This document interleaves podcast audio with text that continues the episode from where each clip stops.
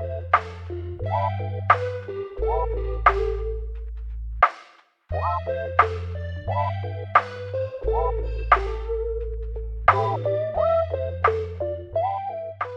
我们是一档关注整个消费生态链的对谈类播客。在本档播客中，我们不仅关注呈现在用户面前光鲜亮丽的品牌本身，我们更关注背后支撑品牌、为之品牌的生态链玩家，比如平台方、投资方、供应链、渠道商、代运营公司、品牌咨询公司等等。每一期呢，我们都会邀请一位消费生态链上的玩家来一起聊聊消费圈内事，也希望通过这档播客能结识更多消费圈内人。Well, I wanna let you know my mind is made up and I wanna go. And I've been thinking about what to do. Been thinking about me, about being you. For a long time, I try to find. Hello，大家好，我是旺仔可可糖，我是立汤，欢迎收听消费圈内人。本期节目呢是消费圈内人和中国好生意两档播客的串台，我们将和大家熟悉的老朋友的树阳老师，还有他的搭档盛盛，一起邀请我们的新朋友 Truby 老师来聊聊隐秘在中国商业世界不为人知角落里，但是体量又不可忽视的一类独特业态——微商。不知道大家有没有印象，在和树阳老师聊白酒那一期里，节目最后我们聊到了还有哪些能赚钱的生意机会。当时其实树阳老师最后留了一个伏笔，就是微商永远有机会。微商呢，实际上一直是隐秘在主流商业视野之外的一种业态。一方面，这个行业充满了争议；另一方面，这个领域的从业者又默默地敛取了大量的财富。我们希望拆解这个行业，一方面呢，也是为了满足听众朋友们对这个领域的好奇心；另一方面，也希望能从中找到一些其他行业玩家能借鉴的策略思路。那同时呢，我们对于这个领域越了解，或许也能帮助大家规避掉一些潜在的坑。所以这一期我们找到了资深微商从业者丘比老师，大家一起深入揭秘一下不为人知的微商世界。那因为我们这一期呢是串台节目，所以我会邀请大家一一给我们的听众朋友们打个招呼。大家好，我是中国好生意的树阳。Hello，大家好，我是中国好生意的盛盛。Hello，大家好，我是消费圈内人的立涛。那我来结尾好了。Hello，大家好，我是消费圈内人的旺仔可可糖。那我们接下来请我们今天的嘉宾 Truby 老师给大家做一下简单的自我介绍吧。大家好，呃，我是 Truby，呃，我是一五年毕业，很偶然的机会进入了微商创业公司，跟着公司一起创立了四个微商品牌，管过近十万的代理商，年流水有十个亿，公司净利润大概两个亿左右。后来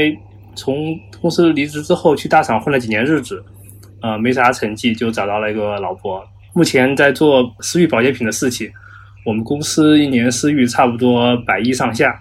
在公司主要负责用户还有经销商。好的，那让我们欢迎出币老师。我们开聊之前啊，先给我们听众朋友们定义一下什么是微商，以及很重要的什么不是我们今天这期节目里面所讨论的微商。比如说传销算不算微商？他们之间有什么区别呢？呃，微商传统的定义就是在微信里面做生意的一群人，他们是借用微信这个平台来做传统意义上的经销商和分销的生意。它跟传销的区别是，现在的微商从业者比较正规，是只有三级以下两级的分销模式，三级以上的分销模式，我们就可以把它对标为传销。那舒阳老师，你觉得什么是微商呢？呃，我定义的微商，首先微商都是在微信里面做生意的人。第一种呢是平台型的，呃，主要类似拼多多早期卖尾货，或者是环球捕手啊这种类型的。另外一种呢就是传销直销类型的，它需要压货。且需要压货的门槛比较高，层级也比较多，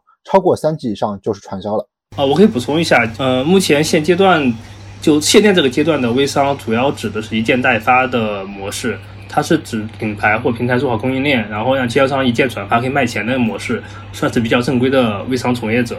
呃，这个模式是在环球捕手云集起来之后，对这个行业比较大的一个改善。嗯，之前那种压货款以及入门槛的方式已经被绝大多数的微商淘汰了。好的，那么我们明确了定义以后，让我们进入正题吧。所以，初碧老师，你是怎么进入到微商这个行业的？你当时入行之初的时候，有什么给你影响特别大的人吗？嗯，我进微商这个行业很偶然。当时毕业完之后来杭州、来上海找工作。我来上海的面试第一家公司，当天就给我发了 offer。这个公司就是微商公司，只能说很偶然巧合的进入这家公司。该公司我入职的时候，他公司只有六个人，我是第六号员工。到后来我走的时候，这公司将近有一千到两千人的规模。进微商行业对我影响最大的人，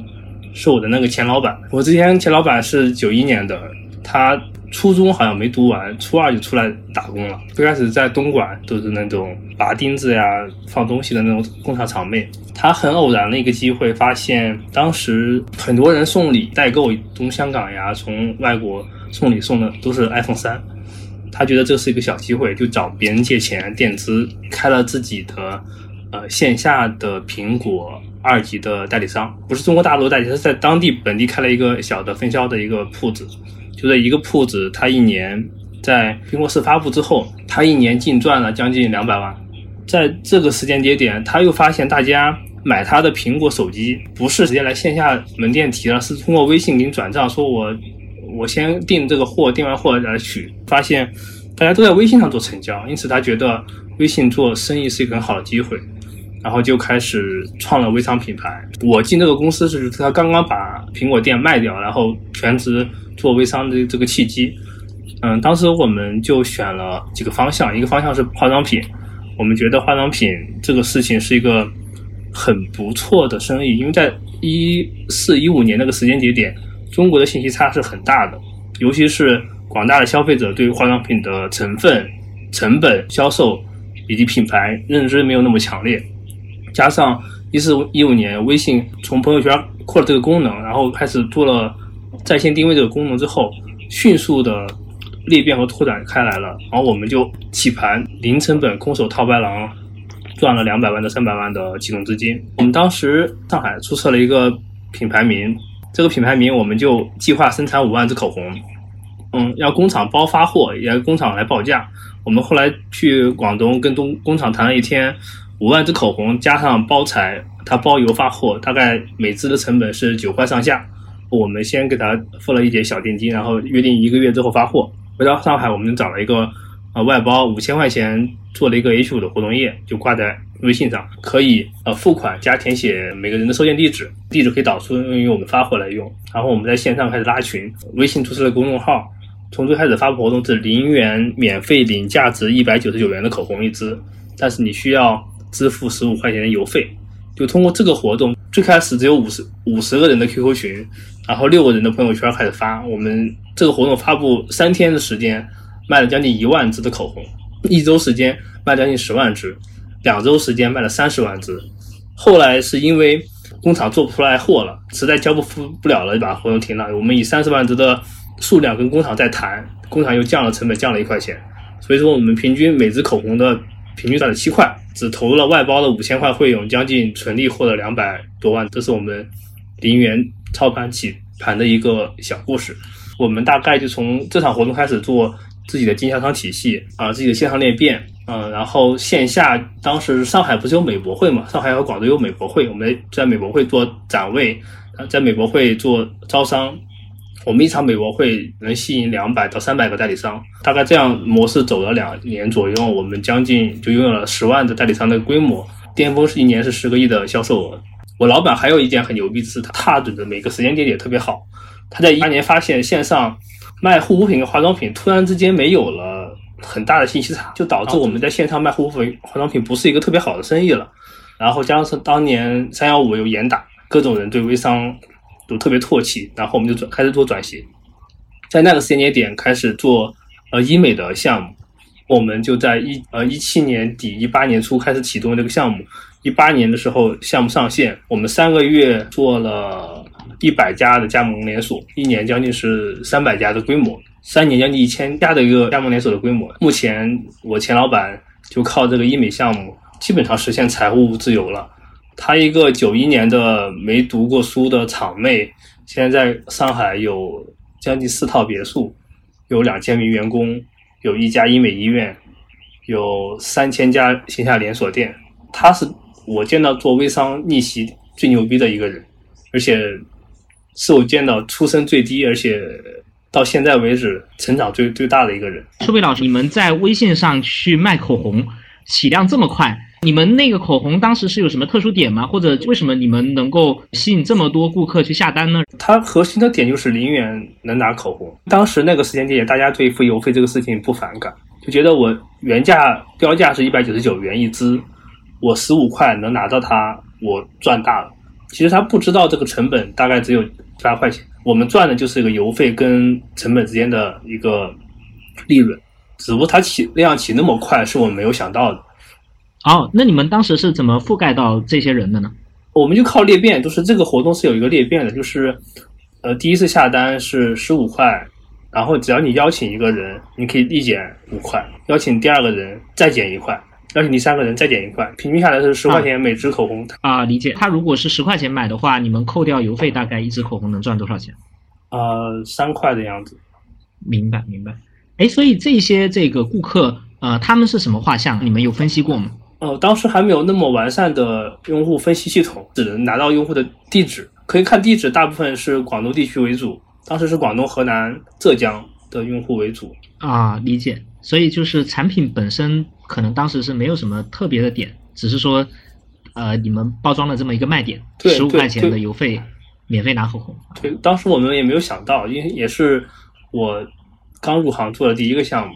就没想到起量会那么快。最开始对它的预计值是五万只，没想到最后卖了三十万只。理解。当时这个裂变是已经行业内大家都这么玩吗？还是说其实你们是最先做这种裂变玩法的人呀？啊、当时我们没有研究过行业，我们就靠自己的直觉，需要觉得这样做。那你们这个 idea 是怎么想到的？老板聊一聊，然后大家一起聊一聊就出来了，就没有那么想那么多，因为整个团队只有六个人嘛。我感觉当微商是有天赋的，就是有些人天生他就能想到这种 idea。，对，就是感觉能能抓到这么一个点，而且没有任何的启发什么的，这个其实是对人性很大的一个洞悉。嗯，嗯，可能是可能当年的老板他因为他做过苹果线下店嘛，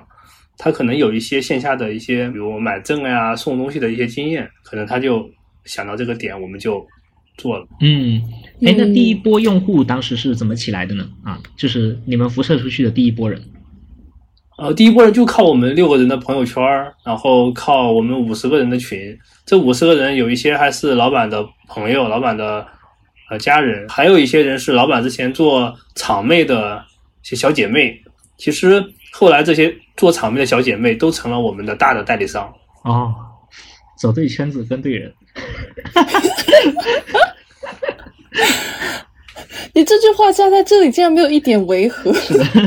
懂了，刚刚听了 t r i b y 老师讲了自己的与微商这个赛道的结缘嘛，那也很好奇，就是舒阳老师，你是怎么跟微商这件事情发生关系的呀？我之前主要的关系是因为之前的投资机构，它的整体的投资逻辑都是在二零一五年判断微信是中国人线上生活的载体，也是线上社会关系的载体。所以，不管在微信里面是做生意的，或者是做生意工具的，或者是做生意服务的，都可以投。那么，比如说，呃，做工具的案例就是啊、呃微拍堂、拼多多、映客、轻松筹这四家公司是二零一六年微信服务号出来之后前四个在微信里面做生意的公司。这个跟今天的无关啊。然后后面的品牌的话，就像你们听过的主本、函数，都是那个年代从微商里面走出来的，后来才变正规的公司。然后培训商的话，大那个时候是二八推，大家可能没听过二八推，但是二八推是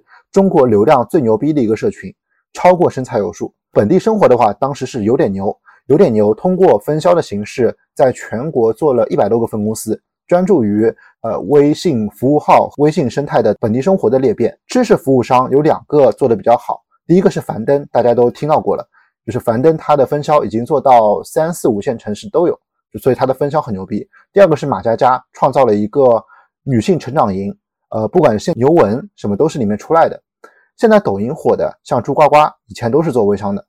同时在那个年代，安利、无限极都完成了超高速的业绩增长，呃，高峰期无限极做到了二百三十亿收入。哎，所以我的理解就是，舒阳老师其实对微商这个赛道了解非常深，但其实你自己是没有下场做过微商的，对吧？当年无知迈不开嘴，迈不开脸，现在再给我一个机会，我一定 all in 微商。微商第一步还是厚脸皮。嗯、做微商的往前看，很多创始人都是草根出家。为什么？是因为他们当年真的很苦很穷，所以说他们才真的不要脸来做这个事情。马佳佳这个人，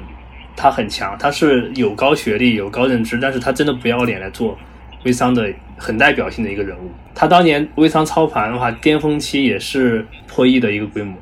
哦，不是，这就是人不要脸，天下无敌啊！马佳佳是我最佩服的人之一，因为他连结婚都可以用来做营销。他当年做了一场世纪婚礼，就是孙雨晨老师和马佳佳老师一起假结婚，邀请徐小平老师等北京一众大咖出场。到现在新闻都搜得到这件事之后，马佳佳就收了很多代理商。哦，我去！所以后面快手上就是那些玩法，其实某种程度上都是从这里起来的。是的，就是马佳佳老师特别的厉害，我实在是佩服的五体投地。我们 show notes 里面也可以放马佳佳跟孙雨晨老师的那个世纪婚礼，包括孙雨晨老师到后面玩币圈的整体的套路都是马佳佳老师教的，因为币圈也是一种传销嘛。啊，我先问一个问题啊，就是马佳佳老师之前是干嘛的？现在在干嘛？呃，现在马佳佳老师已经没有声音了。马佳老师最早之前是卖情趣用品出街的，然后在二零一四年、二零一三年就去中欧讲课了。当时作为九零后的代表，说了很多耸人听闻的事儿，吸取关注度。哇哦，对他应该是人大毕业的，还是呃传媒大学？我记得他也是那一年代最擅长用九零后创业者这个身份标签给自己造势的。当年还拿了徐小平的投资，我知道。孙宇晨老师能混到现在这个样子，多亏了马佳佳老师。对，小马送有一本书叫做《朋友圈的尖子生》，然后里面写了很多就是他认识的这种比较特殊的人，就有一章是专门写马佳佳的，大家感兴趣可以去看一下。好的。所以我们刚才其实聊了很多微商大佬，那这些微商大佬他们具体到底都是怎么去操盘的呢？然后他们赚钱的秘诀是什么呢？可以请曲斌老师先和我们分享一下。嗯，我说一下，因为不同阶段的微商起盘是不一样的。就像当年一四一五年起盘，很多人通过会销来起盘的，就是我吸引一个噱头，引大家来参加会议。我一个会销大概两千人参加，产品发布的当天，我能收一个亿的现金。就是这个品我还没有卖出去，我连只有产品图，我连生产都没有生产，我就能收一个亿的呃代理费。这是当年微商起盘的一个很核心的操作方法。为啥这些人他愿意在还没有产品的情况下给你付这么多钱呢？啊，就是因为一一个是贩卖梦想，告诉你跟我们一起来干，我们会怎么怎么样。第二个点是产品背书，他们会找很多，比如科研机构啊，比如什么中科院的院士啊做背书，说我们的产品多么多牛逼，多么多先进，然后现阶段市场多么多空白，我们未来怎么怎么样的。然后第三个阶段是，你当时现场下单。你可以用最优惠的价格享受最牛逼的待遇，比如是你交十万块钱可以享受顶级折扣，这种情况可能在我发布会结束之后可能是需要三十万或者五十万，长时间刺激之下，很多人就会一上头就掏钱了。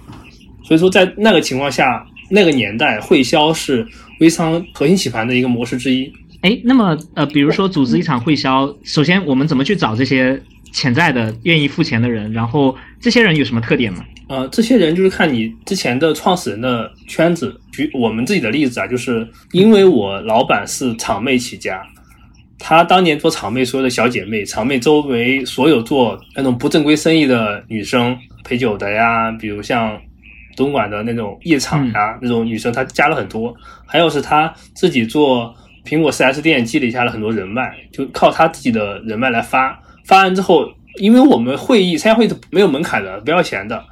但是你可以邀请你的朋友来，一个人可以带另一个人来，一个人带另一个人来，我我不限定，但是我包你吃，住我就不包了，我只包你吃。你来的话，我们包中午饭，包包晚饭，然后我因为要开会嘛，嗯，这样子就会来将近一千到两千个人。我们线上会有一个挂名的那个报名的链接，然后你只要把你的信息填进去，我就帮你安排这样子。然后只要你跟老板关系稍微亲一点，或者是你有意向成为我们核心代理商的话，我们也会帮你住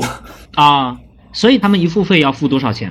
你说是门槛费吗？是定金的费用还是什么费用？对，比如说付定金，因为这些人听起来好像也不是特别有钱，就看你想成为什么级的代理商了。一四一五年的话，我们当时还是五级分销，然后你想成为顶级的代理商的话，我们当时的门槛是五万九千八，我记得是啊，所以相当于他们可能也拿了自己积蓄的大部分来跟你们一起来玩这个游戏。对，而很多人还是借钱刷信用卡，也要把这个钱交出来啊。因为你给了生活在低谷里的人一个往上爬的希望，所以他就愿意拼上所有的身价去跟你一起干。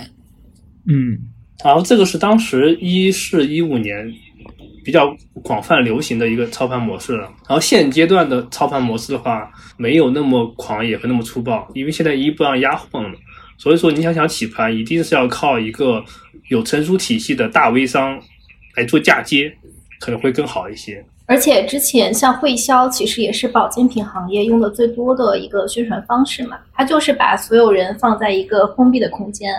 然后自己还会有一些内部人士卧底在那群消费者中间，去带动大家的情绪。就保健品这个，其实之前会销是玩的很溜的。我感觉微商起盘其实就参考了保健品的销售的逻辑。嗯，是的，因为会销真的真的很上头，它成本巨低。我我包一场饭，甚至我包个住宿，成本也很低。然后你参加的人交钱都是几万几万的交，你想想，一个人平均交两万吧，你一千个人。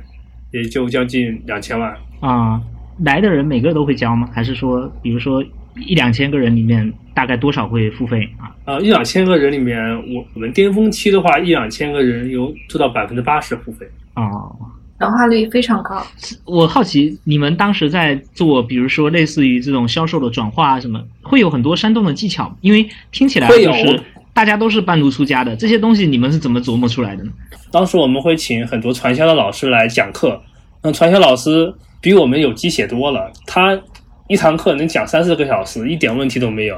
一定要手把手带着你，逼着你交钱，逼着你来实践，逼着你在朋友圈卖货。你开了第一单之后，有人愿意给你转钱了，你才叫你来囤货。我讲一下我们大概一七年做的那个医美的项目，一八年发现线上做化妆品和护肤品不是一个好事情了嘛，然后就转型做医疗美容。我们当时主打的一个是零元线下店的模式。我们当时调研了一下，发现，在三线、四线城市大概开一家，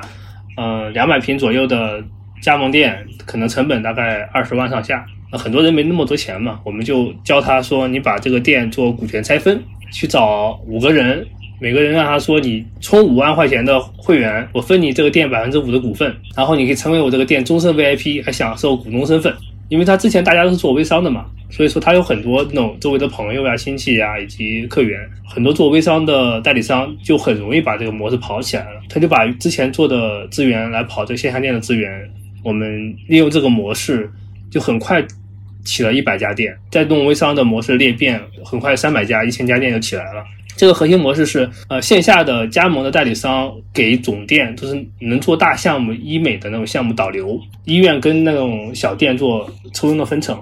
医院的收入还有一笔是卖器械、卖商品给到这些小店，小店做销售，然后这个比较正循环的模式就跑得通了。这是我们当时做的项目嫁接的一个方式。世昂有没有什么要和我们分享的？我二零一七年最震撼的一个团队叫健康猫。健康猫做的什么事儿呢？它就是卖跳绳和卖毽子的。呃，它是在社区店开店，然后专门卖体育用品。一根跳绳卖三千块钱，一个毽子呢卖两千块钱。它是怎么做的呢？你在我的店里买了跳绳或者买了毽子，我就给你数，你每天来跳，我每天给你数。你忽悠别人过来买跳绳，我还给你返一千五，差不多就是这个形式。一年做了八个亿，我是真正看他从零起盘，一年做了八个亿的销售额的，而且这个销售额。几乎都是合规的。他在山东、山西这种各种的小区门口开了个小破店。我问一个问题啊，我买了个跳绳，然后我去他店里每天的跳，然后我能通过这个跳去返现吗？不能返现，但是每天会有人给你服务，帮你数数，就等于你把私教的服务一下子买过去了啊。所以核心就是买个人帮你数数，另外就是如果你拉个人给你返一千五。加盟商加盟到后面，他要开实体店的，因为实体店可以申请呃个人的经营账户嘛，这样的话公司也可以打款，公司打给他的等于是整个经销款，也是非常合规的。哦，哎，那这种模式它最后一般都怎么收场呢？因为这个模式是真正的有消耗的，你就把它理解为是一个社区店门口开的健身房，然后健身房的场地是在公开的马路上，所以。这个生意其实一直还在，只是因为健康猫的老板他后面是用 P to P 去卖课被抓进去了。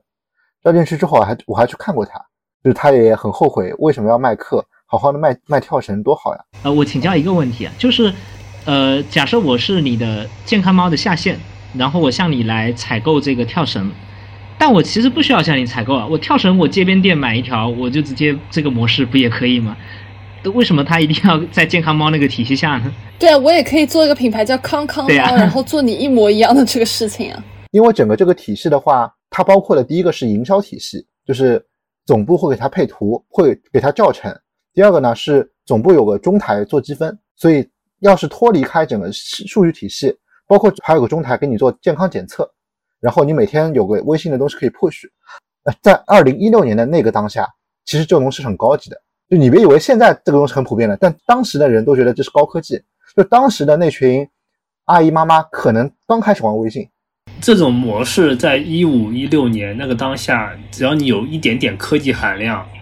就能迅速的起盘。我们最开始管代理商是 Excel，那后来我们自己也搭了中台系统，然后搭了积分系统，所以说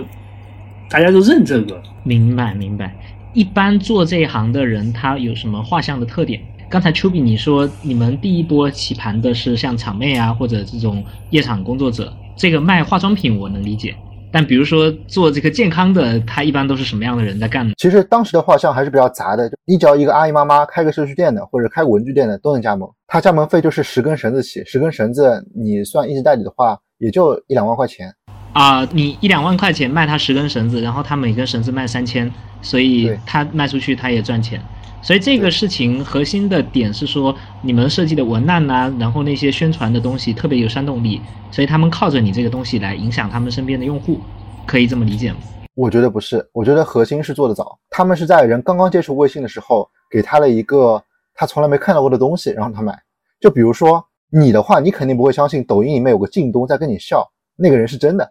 但是第一次触网的人就会相信那个靳东是真的。在那个年代，能付三千块跳绳的人，应该财富水平还是可以的，可能他们的知识水平什么也都不差的，但他们就信这个。我觉得你高估了中国的知识水平和低估了中国土豪的消费力。我顺着这个插一句，就是我们大多数购买产品的用户也不是高知消费人群，也是普通的大爷大妈，也是呃农村妇女，甚至是说一些公务员的二三十岁的年轻人也都有。当时那个时间节点，都大家的信息没有那么透明，就不像直播电商起来之后，把这种信息差全部基本给打透了。那个时间节点，你在微信里面卖这个东西，卖什么价格都有人买。你像我们成本几十块的面膜，我们能卖到两千块一盒。就是说我第二个案例，我的第二个案例是我有个朋友之前是字节的高级总监，他等于管火山视频所有的 PGC 的内容。然后呢，他因为生了孩子之后，就是时间太忙了，他就兼职开始做微商，看看能不能搞点副业做收入。没想到做了几个月之后，做微商的收入就超过字节的收入了，然后他就辞职干微商了。他现在是用一套飞书的运营体系来管理微商，专门卖减肥药。一年销售额大概两到三个亿吧，这个也是给我很大的震撼的，因为他卖的就是减肥的产品，我还用了他们产品，四千块钱，其实没有买什么东西，但四千块钱的话，就有个人催你减肥，大概五十六天。我也买了，我也买了然后你，瘦了吗我？也买了。有用吗？所以 我当时瘦了，但是一个月之内我就反弹到两百斤了。所以这就是为什么减肥永远有市场，因为你会不断的在反弹回来，你要不断的去买它这个产品。接着苏阳这个说，这个人我也认识，我认识他比较偶然。我认识他是因为当时我在 Clubhouse，他加我，然后我被他们代理商加了好友之后，我就看他们朋友圈发什么内容，然后有一天他们代理商就找我说，我有个业绩需要冲一下，能不能成为我的客户？因为我一看就知道他是什么套路呀，我我就想了解一下，我就买了他们的东西。他们现在然后你就买了对，我就买你就买了我就想了解一下你，也太好被转化了吧！我就想了解一下现？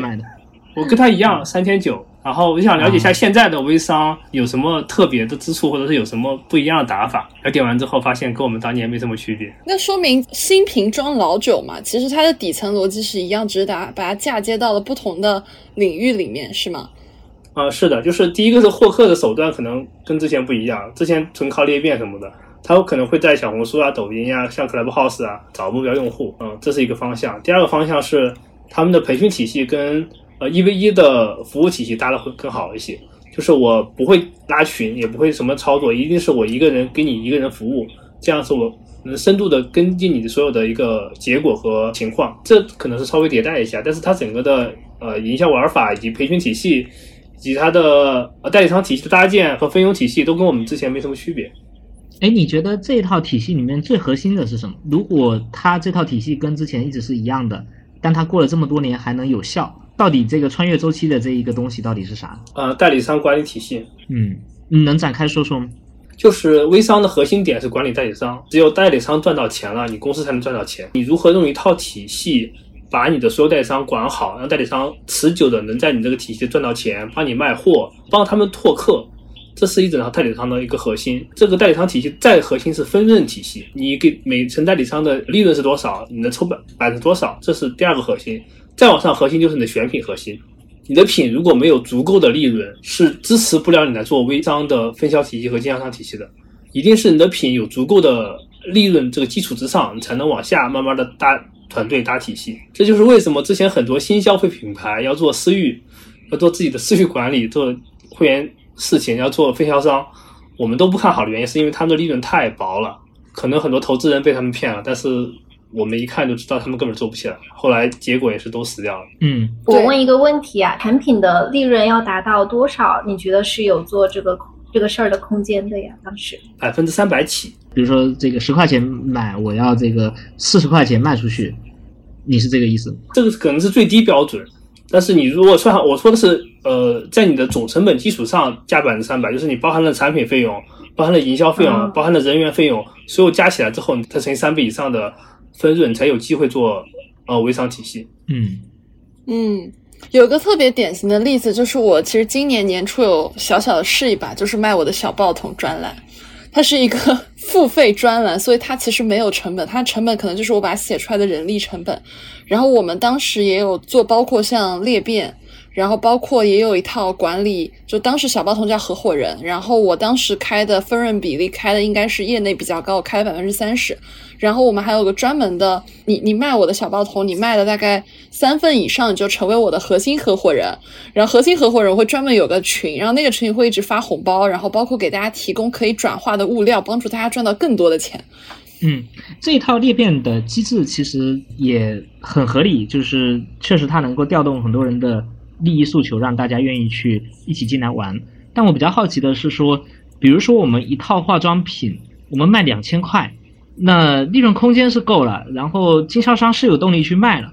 但是真的为什么它能够影响消费者，让这么多人愿意来买呢？它背后那个核心打动用户的点是什么呢？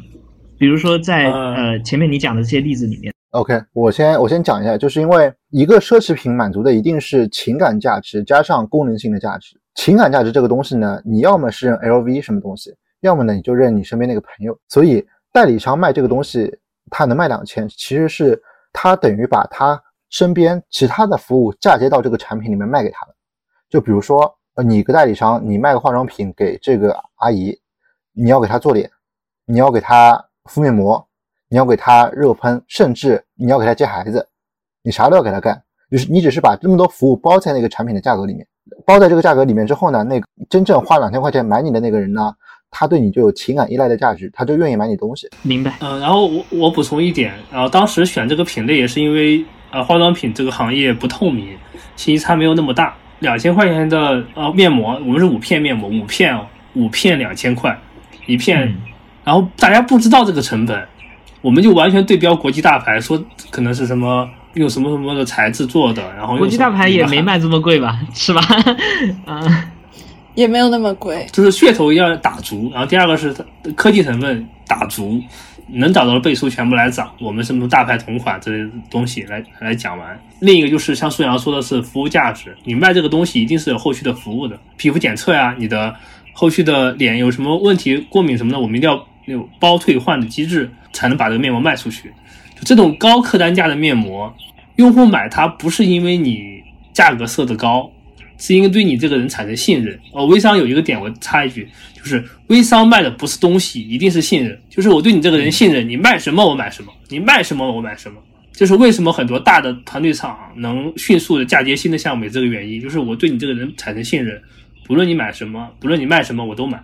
这样的原因。嗯，我大概理解了，就是说本质上是什么呢？肯定不是每个人都有能力把那个两千块钱五片的面膜卖出去的。众多人群中间，只有少量的有这种销售能力的人，他成为了这样的微商。他通过叠加各种情感、各种价值、各种陪伴，然后让他的顾客信任他，他形成了这样的一个信任的机制。本质上，微商这个体系呢，它是通过一套这样的分润机制。来寻找出这样一批人。这里面可能很多人他交了参与的费用，然后他也被淘汰了，因为他卖不出去，他形成不了这样的信任。但是可能最后他筛下来的一批这样的经销商，到这里我有点理解，就是出比老师你说的经销商管理体系，它本质上其实是一个筛选体系，就是他大浪淘沙的把这么一帮人搂进来之后，最后筛出来这么一小批人，然后这小批人他就是深度的在经营他的那批用户，深度的经营他那批人群，所以你给他嫁接什么样的东西，他都能卖。对的，对的，对的。我觉得这本质就是在做 IP 嘛，对，就是啊你 IP 做成了，你卖的所有东西都是你 IP 的贴牌产品。嗯，你说的对，哎，我包括保险啊好像有当微商的天赋哎，你特别有，你特别有。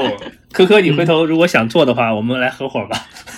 我就要拍那种成功女性什么左手事业右手家庭喜提和谐号的那种形象照，对吧？啊，现在已经不行了，当年可以。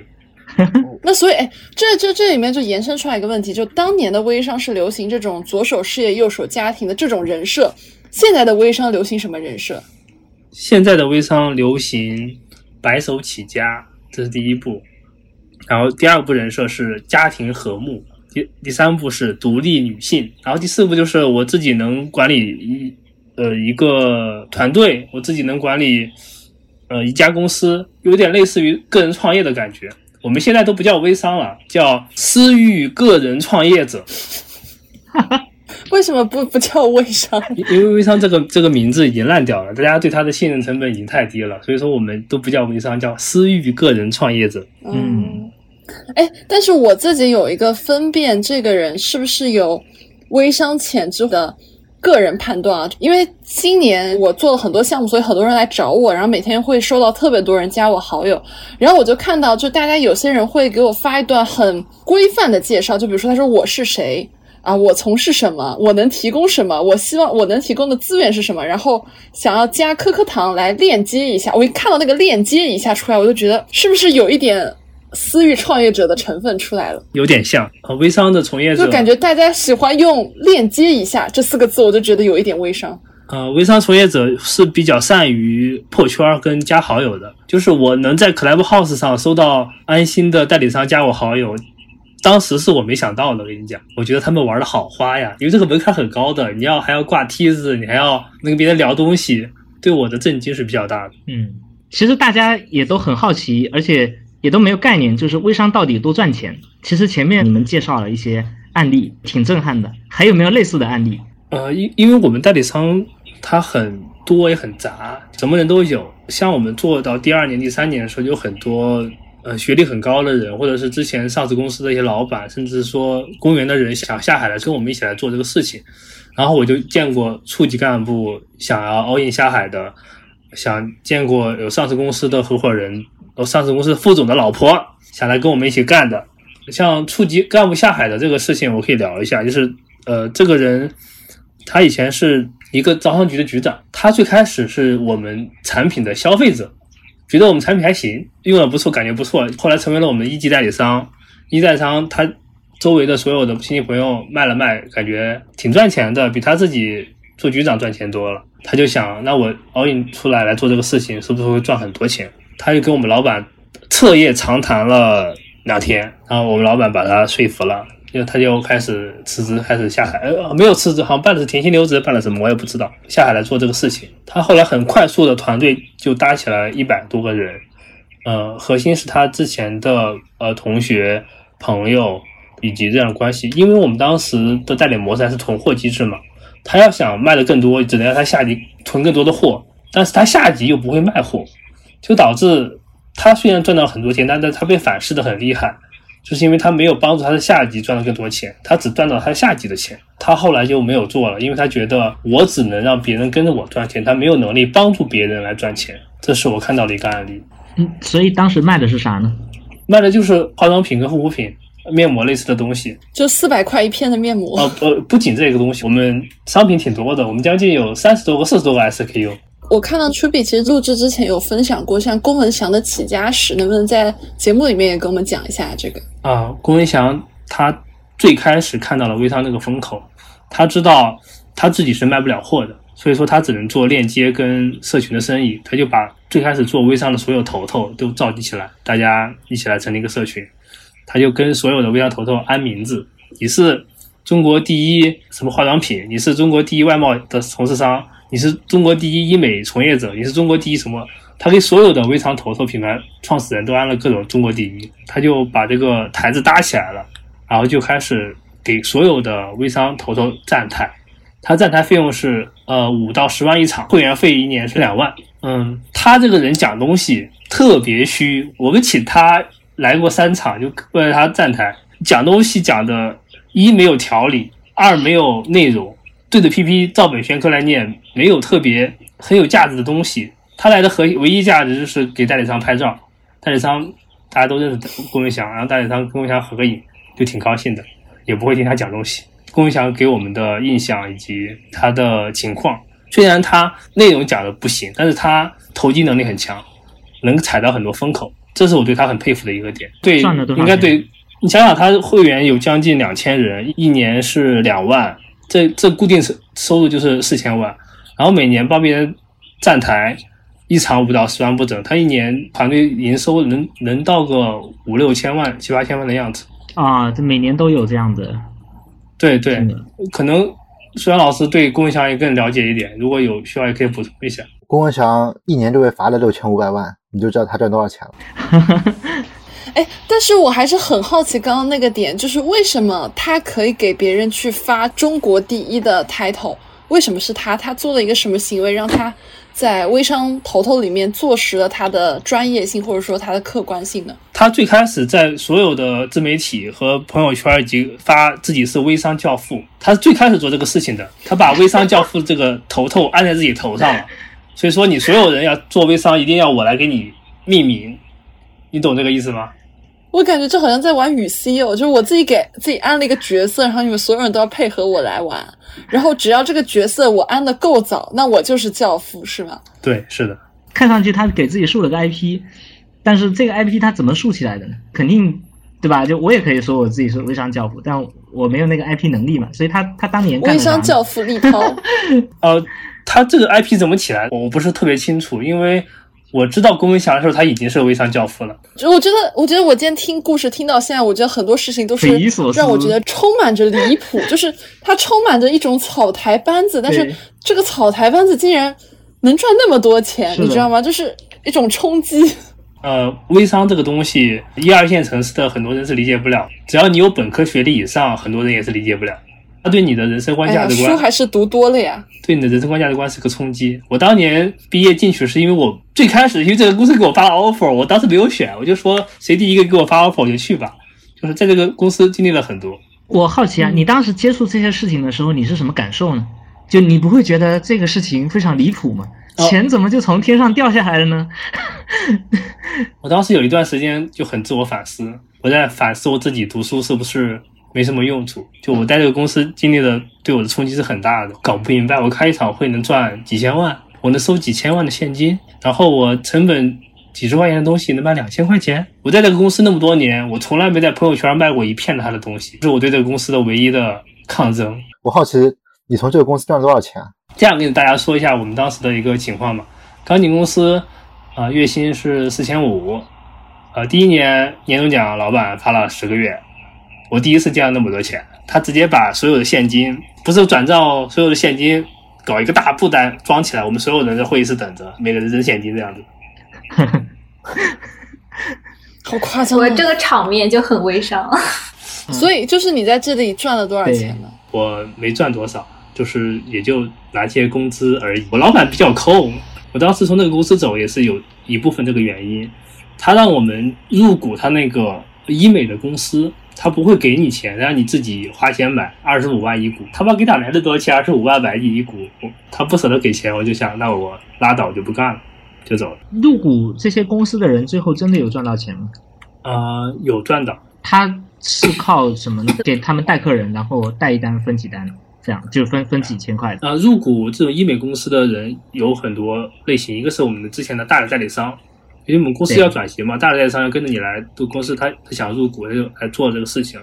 第一个代理商他自己本来就开了线下的那个诊所，他可以跟总公司保持一个介绍来分佣的一个模式。第二个，他入了总公司的股，他整个的成本会很低。然后他可以拿年度分红。第二点是他的老核心员工有些入股的，然后现在基本上财富自由了吧？只是说在当年那个时间节点，我自己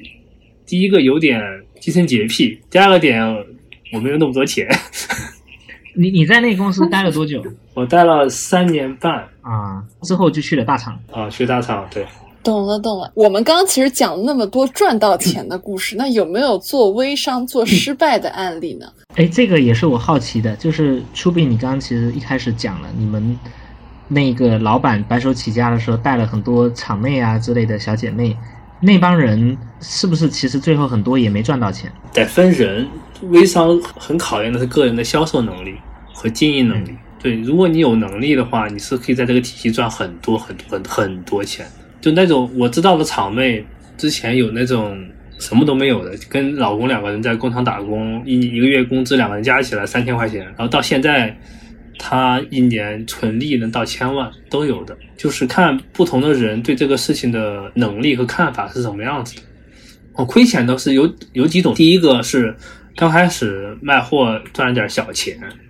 然后头脑一热要 all in，这种是最容易亏钱，把家里所有的亲戚朋友。卖完之后，觉得自己还有能力拓客，他又不知道该怎么拓客，又没有资源，又没有向外拓展的能力，他就一下交了几万、十几万的货款，几万、十几万块把他压垮了。因为面膜跟呃化妆品是有保质期的，这保质期一过，你一文不值。当时的微商又又不像现在那么正规，他没有一个货品回收的制度，就是你卖不完，我可以给你保底，我给你回收回来，之前没有的，所以说这种亏钱亏的最多的。第二种是胡乱的换项目，就是我我想打一场换一个地方，把所有的信任背书全部搂完，这种亏钱亏最多。第三种是代理商想自己创业，代理商想自己创业，这种亏的也很多，就觉得我在你这个体系自己都能赚到钱，那我自己起个盘是不是也能赚更多钱？然后拉几个代理商一起来一起来卖货。他没想到他自己起盘那个时间点，已经不是最开始容易起盘那个时机了，需要一些体系化的管理跟运营方案。他只会卖货，他不会管理跟体系化的搭建，就容易亏很多钱。这种是三种做微商最容易亏钱的一个典型案例。嗯，有什么亏很多钱的这样的具体的案例吗？啊，呃，我知道有一种就是那种头脑一热，然后囤很多钱或，会一场会销，会销被传销的老师一洗。然后先交了十万块钱的嗯钱拿货款拿了十万，结果他发现微商是有保级制度的，你知道吗？微商最坑的点是有保级制度，你一个月销售达标不了之后你要降级的。你以前是顶级的一级代理商，你一年考核标准是可能月销要要五万或十万，你达不到这个标准，你只能继续囤货，嗯，就再买十万块钱的货囤起来。但是你下面又没有代理商帮你来销这个些货，然后你就越囤越囤越多，最后就亏上百万也是有的。嗯，这个就很像你炒股的时候买了一个股票，然后赚了一些钱，然后你觉得你自己的判断特别的牛逼，你就 all in 了，然后你就被套在里面了，特别的真实。对我就是那种炒股没有赚到钱，但是赚到了很多亏钱段子的人。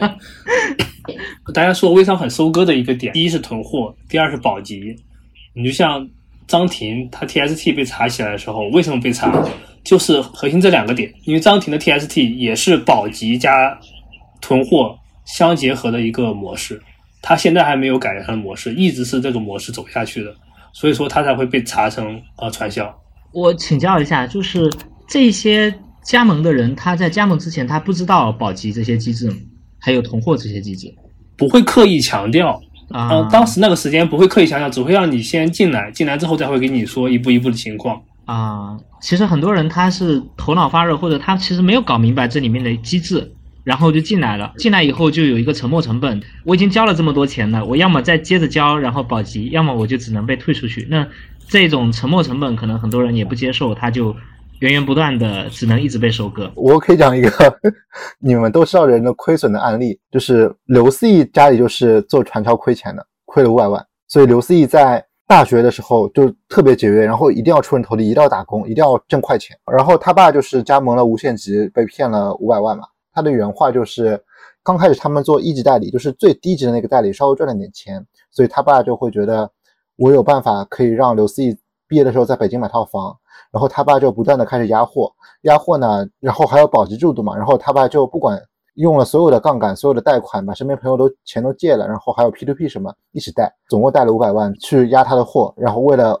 让刘思义在北京可以留下来买套房，结果就崩了嘛。就完美踩中了丘比老师刚刚分享的一级最容易犯的错误。对对对对对，所以你看刘思义，呃，从大学开始就开始还债，拼了命的工作，拼了命的赚钱啊，负债子偿。对，所以这里其实我也想升华一下主题啊，就是咱们今天是揭秘微商这个行业，然后给大家拆解这里面的做生意的一些赚钱的逻辑。但我们其实不是没有任何要让大家引导大家去做微商的意思。是的，我们其实不是想说这个行业呃如何如何好，我们只是希望说大家能看清楚这里面的逻辑，这里面的经营的玩法，然后有一些可以借鉴的。因为实际上今天我们会发现，比如说像分销啊，像裂变呐、呃，它已经成为了一种很普遍的一些这种工具，用在比如说像拼多多或者用在像小报童、像这个知识星球这样的各种各样的 app 里面，它已经成了一种呃方法论。但是呢，在关于这个行业本身，当年确实有很多人赚到钱，但是也有很多人在这里面亏光了自己的家底。所以，我们拆解这个，我们揭秘这个，其实也是希望大家能够更客观、更清晰的去认知这件事情。对我插一句，呃，刚才讲的玩法就是当年那个草莽年代，呃，没有立法、没有规范的情况下，大家的一些操作和方法。呃，现阶段的微商已经不是当年那个情况了，已经没有那么反人性。对，哎，那现在的微商还有割韭菜吗？呃，得看创始人。嗯，对，这个是得看创始人的心智跟创始人的想法。你想割韭菜，永远都有割韭菜的方案和方法。就像币圈儿永远都有韭菜正在生长，也有韭菜正在长成，微商一样。那么最后是狠心的创始人更成功呢，还是心软的创始人更成功？嗯，你得看对成功的定义是什么。如果只算钱的话，赚到更多的钱？对，那当然是很不是也要看你短期成功还是长期成功嘛，对吧？如果你是要持续的赚钱，你肯定不能有割别人韭菜的这个想法。对，是的。哎，那我好奇啊，初碧老师，你当年看到你们的这个体系下面，可能很多人也交了他们的钱，然后进入你们这个体系，然后没赚到钱，他可能亏了很多钱，你当时是什么感受呢？我当时的感受是，我不知道应该怎么来做，我不知道我应该做什么，我无能为力，我只能这么说。我只能说，每一个成年人都应该为自己的选择负责任。嗯，就像炒股也有很多人倾家荡产，很多人上了杠杆，然后一把把所有的家底收完，其实都是一样的。我觉得这个点上你说的是对的，就因为你你不能去责怪说这个开股票交易所的人或者这个券商说你忽悠大家把钱都投进去了，其实最后还是每个人的选择，他的对于这种事情理性的看待，然后包括有没有被贪念给搅动啊、给蒙蔽啊之类的。我有一个问题啊，因为呃，像微商他们都是线下的，就是面对面链接的这么一个关系嘛。那如果一个人，比如说他因为他上级他自己可能步子迈太大，他亏了很多钱，然后那个人又是他线下认识的那个人，那这样不会很容易起就是线下的这种冲突嘛？感觉是一个。嗯而且我估计亏钱的人应该也很多，我感觉就是一个社会不安定因素啊。但我个人好像又没有听到太多这样的声音，还是说可能只是我当时当年我没有接触到，但其实确实有很多这种线下的比较大的纠纷出来。亏钱的核心体验在在家庭上，而不是上下级的关系，因为上下级大多是线上产生链接，线下只是加深那个链接而已。可能大家都是陌生人，我知道很多人因为做微商，呃，第一是倾家荡产，第二妻离子散，第三离婚，呃，什么情况都有吧。就是因为你做这个选择，结果你承受不了，所有人都会指责你，都会谩骂你，都会怎么样你，这是跟所有投资失败的人是一个道理。然后线下是因为微商核心的链链接是在线上，线下是加深你的链接，就是我跟你是个陌生人，但是我线下见一面，可能让你对我产生更多的信任。呃，聊完之后，你可能愿意做我的代理商，只是这种关系，他不是你线下认识的熟知的人。就不会有那种去上门去闹、去讨债这样的呃，也会有，也会有，但是他只是个别案例。丘比老师觉得说什么样的人他适合做微商，然后有什么样特质的人他本身可能就不太适合去做微商，然后做得好的那些微商，他们能不能有一些共性提炼出来呢？呃，我觉得适合谁做要看阶段，因为所有的生意都是看不到、看不懂、看不起、跟不上。就微商刚起来的时候，就需要有号召能力的，然后读书少的、胆子大的人才适合做微商。但是到一八年之后，微商起盘并且想做大，需要持续做几年，并且有一个非常科学系统的运营团队，所以这个还是要分阶段的。嗯，当下这个环境适合做微商的人，看你是想做操盘手，还是想做卖货的人。就是你想做操盘手的话，一定是有这个团队或者有这个能力搭这个体系化的运营团队以及体系化的经销商团队，你才能有机会来做微商这个事情。如果你只是想卖货，那你就把流量搞好，你有搞流量的能力，然后你卖什么货都可以。然后你再想做私域的个人 IP 的打造，你就想好做好，呃，客户的维系和管理。你如果能把客户的维系和管理，就是这个人很信任你，你不管卖什么都能买，这样你能做微商里面的卖货者。只不过是你卖什么的问题。不同人在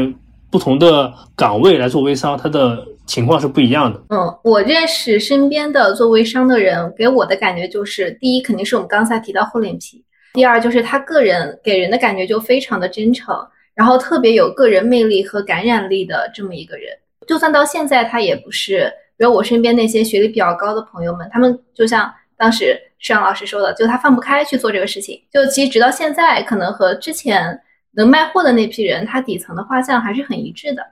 其实销售能力是一种最通用的能力，就你掌握销售能力，你卖啥都行。卖保险也有一年能够赚非常多钱的。对，那我接下来我有个问题啊，就是。为什么我们之前看到的微商都那么的浮夸？他每天都在炫富，就包括说他会去晒他今天的流水。当然，这个流水我们后来知道有个图叫微商 P 图器，它可以 P。然后他一直去晒他的左手事业、右手家庭，天天豪车豪宅，这是为什么呢？可以请 Chu B 老师先给我们分享一下吗？呃，我可以讲一个另一个数据，就是一四一五一六年，中国人大部分人对保时捷这个品牌。的认知都是靠微商带起来的，可能大家都都想象不到，就是很多人，呃，中国最广大地区的人民群众只知道奔驰、奥迪和宝马，是不知道保时捷这个牌子的。呃，因为保时捷第一没人听过就很牛逼，第二它价格比 BBA 要高，第三个它很酷，朋友圈发照。当年巅峰期的话，将近五千万的微商从业者可能。百分之八十的人都在朋友圈晒过保时捷，那为什么当时被选中了呢？就是保时捷，但是不是他的就不一定了。您可以看保时捷的那几年的销售，在一四、一五、一六年，保时捷在中国大陆的销售额有一个猛增。我不知道有没有关系啊，但我肯定相信，最起码它广告费可以省了好几千万，因为你是一二线城市啊，你可能大家对这个认知比较。呃，知道一些。你像三四五线城市，甚至乡村，大家都不知道保时捷这个牌子的。哎，但是我这里还分享一个冷知识啊，就是因为我们是我家里早年是做工程的，保时捷，特别是黑色保时捷，就是对我们来说是一种硬通货，就是它可以抵款、抵工程款，硬通货、抵债神器。我们很多代理商都买了这个车。对，但是它就变成了一个圈子共识嘛，就是有两辆保时捷，你就知道这玩意贵，你就知道这玩意是你阶层的人他会去购买的一种车的类型。然后特别是黑色保时捷卡宴，非常的硬通货。因为我觉得，我觉得就是 BBA 已经太大众了，就是所有人都知道，就它不够有那个逼格。然后其实当时除了保时捷之外，微商还晒的是玛莎拉蒂，对，因为玛莎拉蒂有一款车叫总裁，对对是，就很符合那种逼王的人设，你知道吗？嗯，我觉得浮夸炫车这个事儿无可厚非。就像九十年代做生意，大家都需要用资金的杠杆创业，那么资金的杠杆创业最重要的是获取投资人的信任。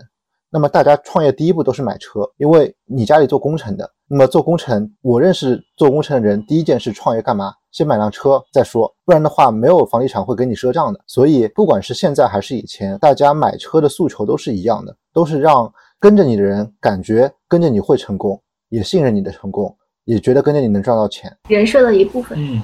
嗯。而且车是那种能一直开出来，它不像比如说你说你有十套房，但是你不可能天天把十本房产证带在身上一样。对，车是一个，它是一个移动的资产，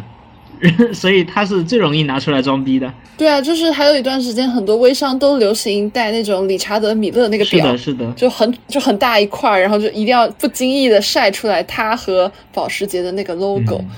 这样一想，我好像加了还挺多微商的，我怎么这么熟悉啊？是不是你家也是这个风格的？不是不是不是，我我我我们朴实朴实，我带小天才。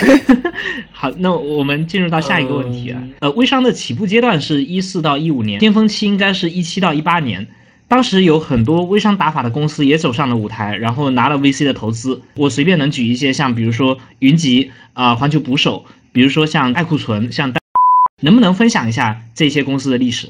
当时那个时间节点，大家对于不正规的微商是个讨厌的一个态度，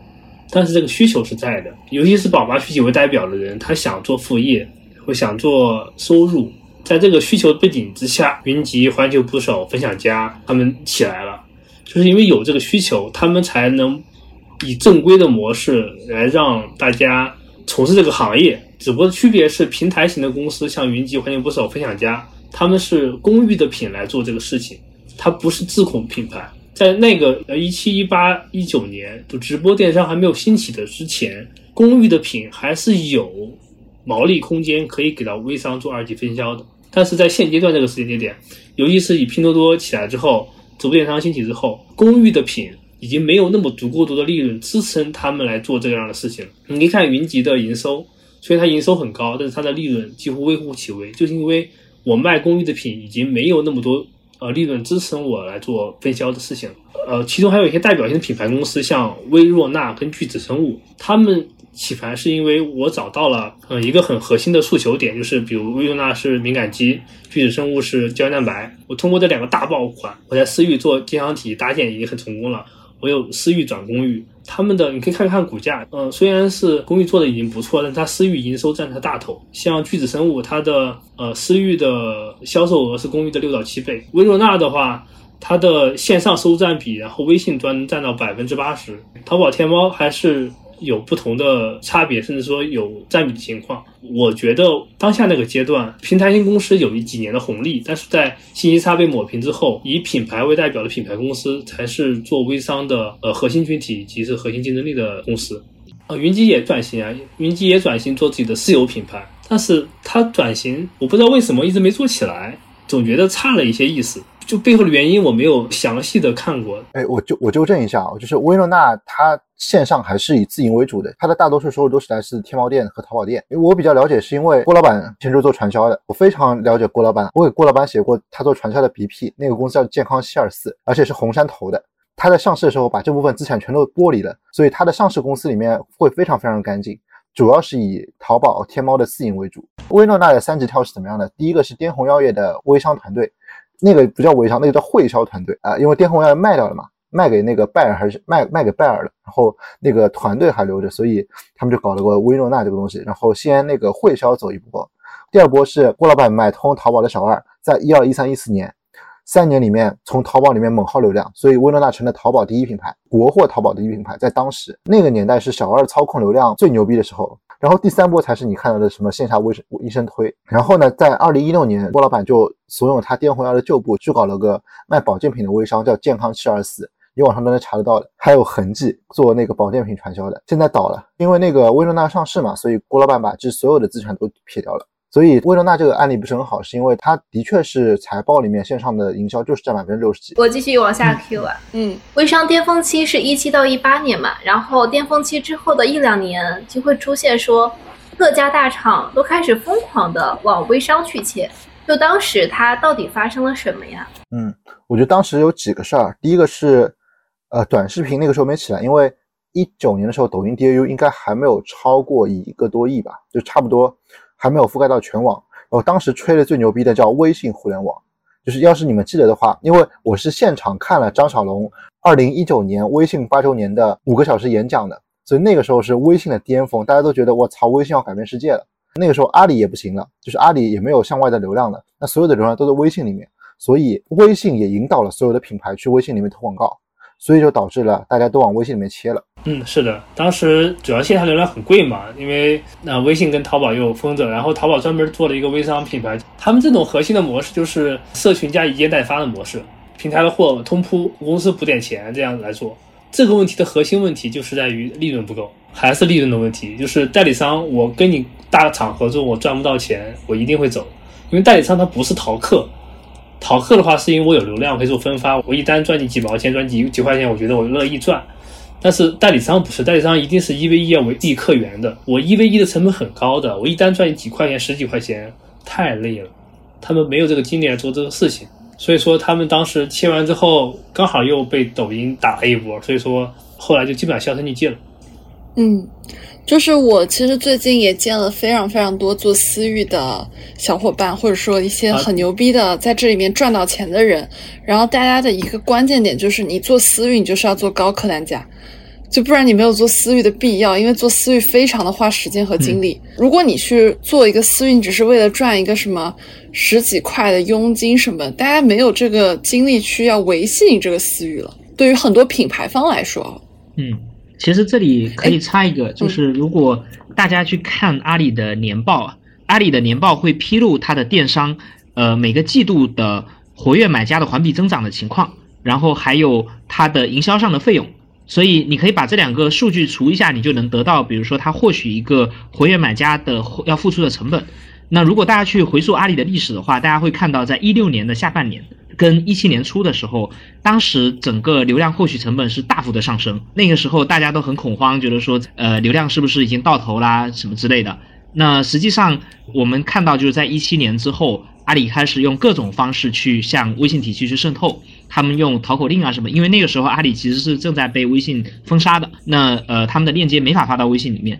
那实际上就是呃在那几年里面，阿里第一它放开了对淘宝客的限制，通过这些淘宝客从微信的体系里面大量的去获取新用户，我们会看到就是当年有很多呃类似做淘客的这样的平台，像花生日记之类的公司就崛起，亮起的也特别快。其实阿里就通过这个策略，从微信里面获取了很多下沉的客户。这个是呃，当年我在看阿里这些公司的时候，我发现的一个特别有意思的一个事情。包括因为当时流量已经枯竭了，所以都特别焦虑，开始讲什么新零售啊什么的，开始去投线下那些商超啊连锁的集团，呃，都是在那个背景下面。但最后大家会发现，解题的方法还是在微信体系，还是从微信里面薅了很多的呃用户的流量。哇，立涛这个角度真的。让我突然格局打开，就是往你的那些体感，它就变成了可以被数据化、被量化的时候那种感觉，还挺奇妙的。是的。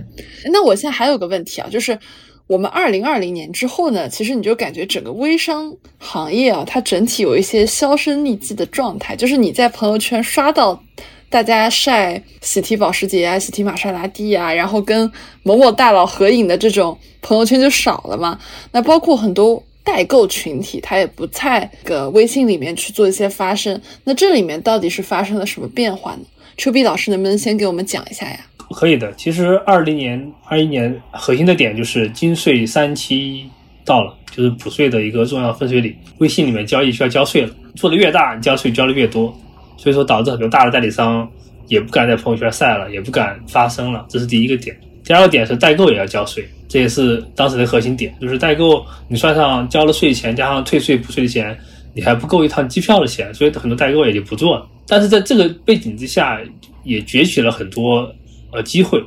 就微商开始向海外的供应链来伸手。比如，它起盘是二零呃一七，成长壮大，正是二二零一九、二零二零这两年。为什么它能起来？就是因为它在国外买了很多牌子，把这个牌子做。呃，为国内的独家代理，或者是我直接入股这个品牌，我来控股这个品牌。他把那个牌子买进中国内之后做进口，在保税仓以微商体系来保税仓卖货，我自己搭平台，自己做会员，自己做经销商体系，所以说就起得很快。这是当时的一个方式。第二个方式是巨子生物这样子，刚才我聊过，他找到了核心的单品、大爆品，提前布局，以及以核心正规的方式，因为它是为上市做准备的。所以说，巨巨子生物它整个体系很正规，它已经提前把正规这个话给做到了。然后私域转公域，公域是品宣，私域是获客是利润，这是另一套起家的一个方案。在当时那个年代，就是呃，家它收编了大量的海外代购商，澳洲、北美、新西兰啊、日本这样大量代购商都被收编了，就成为它的海外代理商。然后它能在国内很快速的起量。薇若娜最牛逼的是，她当时是私域转公域做的最好的一家。她是自己开始做自建会员体系，跟自己做呃商城，就是把所有代理商的用户全部收编成自己的会员了。这是当时他做的很牛逼的一个点。后来很多公司都都仿照他，而把公寓做起来之后，就慢慢的把重心往公寓搭了。呃，像什么线上问诊呀，像什么医生的推荐呀，都做背书背做的很好。因此，它是微商转型的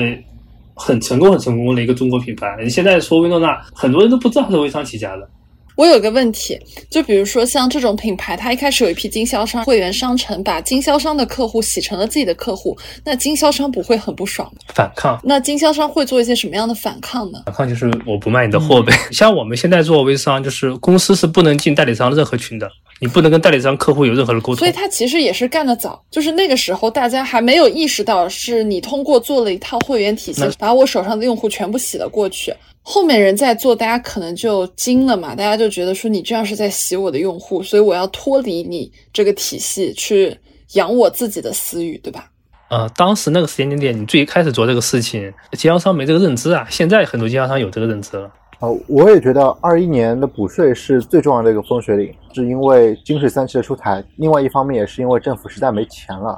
所以当时你们也看到薇娅也被封杀了。然后公文祥补是补了百分之四十五的税，一共是六千五百万，并且那个时候只要做大过，并且有历史问题的，基本上那些微商老板都要么出国，要么坐牢，要么借钱买自由身。呃，这样一搞之后，就没人敢在朋友圈再贸然的晒了，基本上就是这个背景情况。嗯，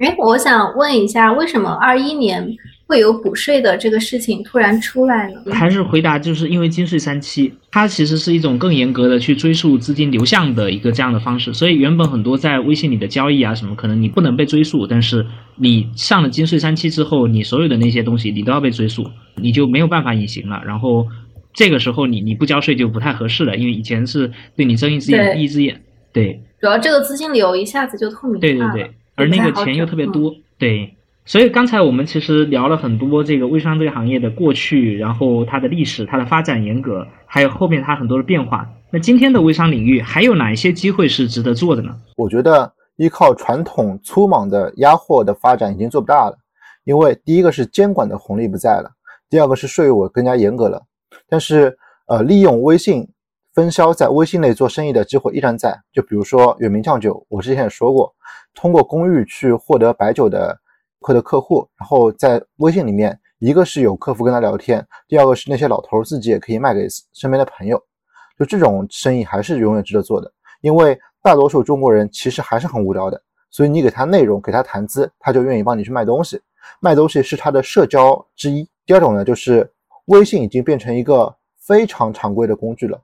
只要是高频非标的且非传统快销的产品，就是不伤到传统价盘的产品。几乎都可以用微商的方法来打，同时有那些多 SKU 且高复购的产品，也可以用微商的方法来打。嗯，特别好的分享。最后，其实也想说一个点，就是微商它跟任何一个非常暴利的行业一样，我们可以换一个角度来想，这个世界上没有无缘无故的暴利的行业，每一个暴利的行业背后，它可能。都有一些大家看不见的潜藏的风险。那么今天咱们聊了微商这个行业，我们复盘了过去发展的很多机会，确确实实有非常多的人在这里面赚到了大量的财富。但是我们也是希望通过这样的一个起底跟这样的拆解，能让大家也看到这背后，一方面是它好的地方，它很多的方法论，很多对人性的杠杆，呃，很多对这样的运用。但是另一方面也希望大家能看到背后的风险。背后这些未知的东西，今天其实呃信息的普及啊等等，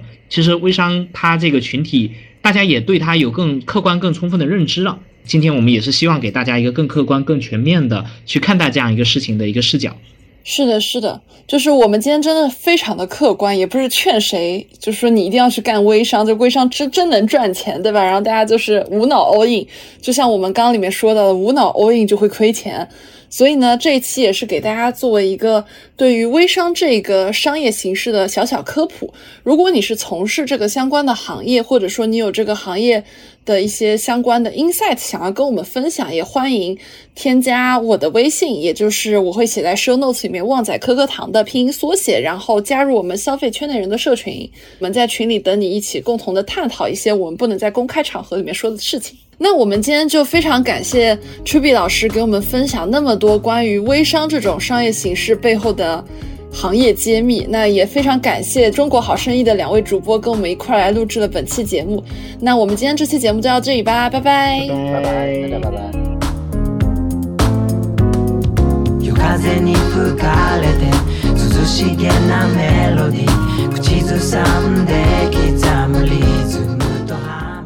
感谢收听到这里，本节目由内容最好玩的播客厂牌宇宙电波出品，希望成为您居家、旅行、通勤、睡觉时的好心情、好伴侣。点击订阅按钮，不错过我们任何一期的更新哦。如果你想要加入我们消费圈内人专属 VIP 社群，欢迎添加微信“旺仔颗颗糖”，也就是“旺仔颗颗糖”的拼音缩写，备注您的昵称和职业，更快通过哦。让我们下期再见，拜拜。